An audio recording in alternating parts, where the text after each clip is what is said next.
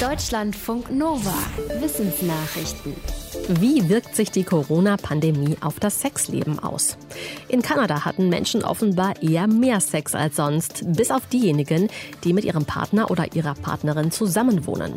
Das hat eine Studie an rund 1000 Menschen verschiedener sexueller Orientierung und Identität ergeben. Dafür wurden die Teilnehmenden mehrfach zwischen April und August 2020 befragt. Durchgeführt hat die Studie ein Team aus Vancouver von der Uni von British Columbia. Weitere Ergebnisse. In Partnerschaften unter demselben Dach kam es in der Untersuchungszeit eher zu sexueller Gewalt als bei Alleinlebenden. Der pandemiebedingte Stress führte laut dem Team auch dazu, dass Menschen, die als Paar zusammenwohnten, mehr Lust darauf hatten, sich sexuell selbst zu befriedigen samtig, vollmundig oder auch kreidig.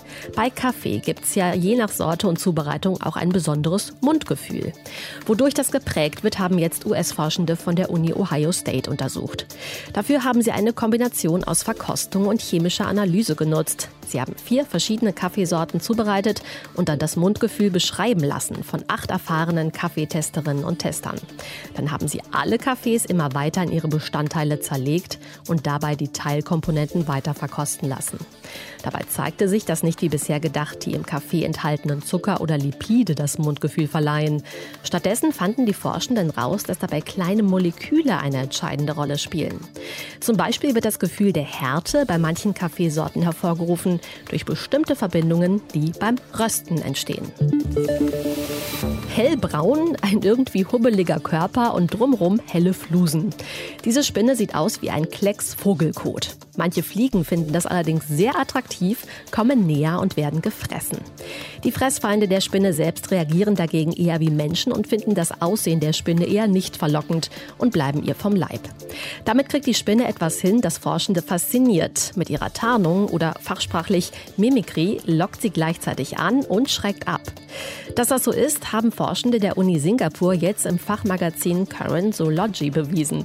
In ihren Experimenten ging es insbesondere um den Aspekt, dass das Vogelkot-Aussehen auch Tiere anlocken kann, wie die Fliegen, die sie gerne fressen. Die abschreckende Wirkung war schon bewiesen.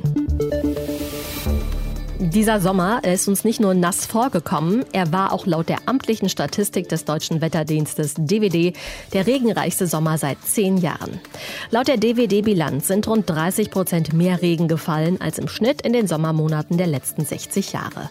In seiner Bilanz hebt der Wetterdienst das Tief Bernd hervor. Es hat Mitte Juli über Teilen von Nordrhein-Westfalen und Rheinland-Pfalz einen Jahrhundertregen gebracht. Das Besondere, es fielen innerhalb von 24 Stunden mehr als 100 Liter pro Quadratmeter. Und zwar nicht nur vereinzelt, sondern auf einer großen Fläche. Doch auch in diesem Sommer gab es in Ostdeutschland Gegenden, wo zu wenig Regen gefallen ist. Unter anderem in Vorpommern und im Thüringer Becken. Laut der DWD-Bilanz war der Sommer bundesweit gesehen, aber trotzdem im Vergleich zu den letzten 60 Jahren im Mittel wärmer. Dabei schien die Sonne durchschnittlich viel. Luftverschmutzung kann bei Menschen zu verschiedenen Krankheiten führen. Forschende aus London haben untersucht, ob es auch einen Zusammenhang gibt zwischen Luftverschmutzung und der Schwere von psychischen Erkrankungen. Dafür haben die Forschenden die Daten von rund 13.000 Menschen aus London analysiert, die wegen einer psychischen Erkrankung behandelt wurden. Außerdem schauten sie, wie gut die Luft am Wohnort war. Dabei zeigte sich laut den Forschenden ein Zusammenhang zwischen dem Anteil an Stickstoffdioxid in der Luft und der Schwere der psychischen Erkrankung. Schon bei einem relativ geringen Anstieg der Stickoxidwerte stieg der Behandlungsbedarf nach einem Jahr um rund 30 Prozent. Die Londoner Studie weist damit aber nicht nach, dass Stickoxide die Ursache für psychische Erkrankungen sind.